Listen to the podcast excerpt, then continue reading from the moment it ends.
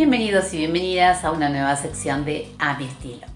En el día de hoy vamos a escuchar parte del recorrido realizado por la licenciada Paula Bruno. Y para comenzar, vamos a escuchar una breve presentación que nos trae nuestra invitada.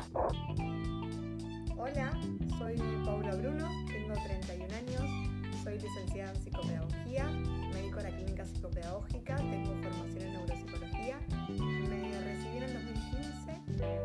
la Universidad Católica Argentina y actualmente estoy viviendo en la ciudad de Santiago de Chile, en Chile, específicamente en Chicureo. ¿Podrías contarnos cómo es que llega la psicopedagogía a tu vida?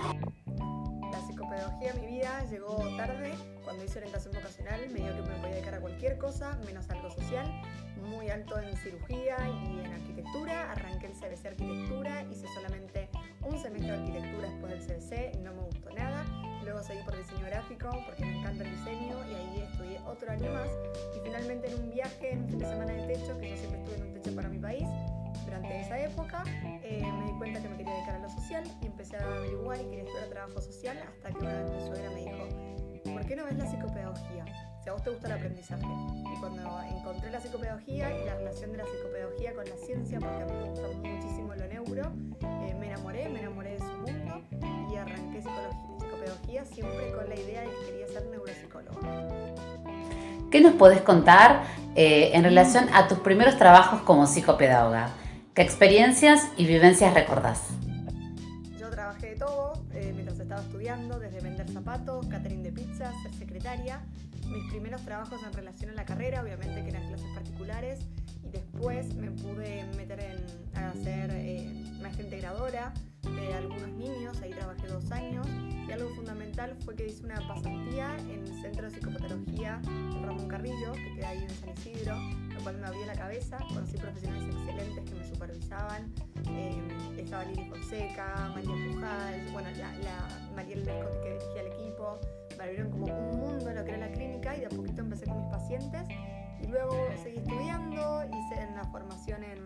Favalora, neuropsicología que me encantó,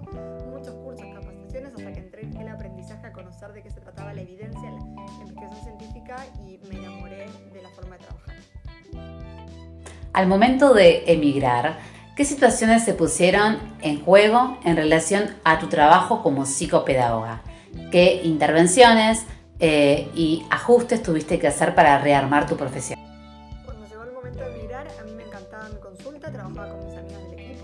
Disfrutaba cada mate, cada almuerzo que tenía con ellas y tuve que llegar a un país sola y empezar a redefinirme como profesional en un país que no tenía el mismo concepto de la psicopedagogía, que las primeras consultas eran para ser maestra particular en inglés, tener que explicar por qué mis evaluaciones duraban más tiempo que las otras evaluaciones, por qué cobraba lo que cobraba, eh, aunque yo empecé cobrando mucho más bajo que, que lo que realmente sentía que merecía eh, cobrar por la cantidad de a poquito se fueron dando, los informes empezaron a llegar a los colegios, empezó a tener como un buen feedback, los neurólogos empezaron a confiar un poco en mí y a mandarme más niños para que evaluara,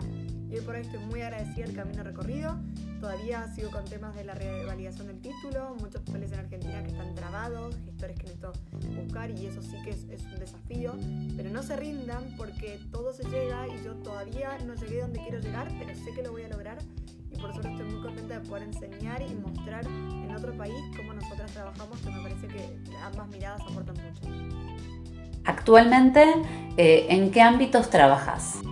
Actualmente trabajo en mi consultorio particular, eh, estoy dentro de un centro de, de neurodesarrollo, eh, pero trabajo igual que trabajo en Argentina, recibo niños, hago evaluaciones psicopedagógicas integrales, con, doy perfiles neuropsicológicos y hago tratamiento específico, eh, soy parte del equipo GEL, soy la sede en Chile, eh, y hago eh, tratamientos específicos en dificultades específicas de aprendizaje, me especializo en lo que es dislexia, grafía, discalculia y veo niños desde 4 o 5 años hasta ya adolescentes capaz para trabajar un poco más metodología del estudio. Trabajo de una manera siempre bastante como flexible, pero al mismo tiempo con lineamientos, con evidencia científica como se trabaja en el equipo. Hago evaluaciones, tratamientos, revaluaciones, seguimientos, informes escritos, reuniones con profesionales, colegios, con padres. De la misma manera pude trasladar mi forma de trabajo en Argentina, lo pude reproducir acá y eso estoy muy agradecida. A pesar de las barreras, creo que he logrado levantar varias.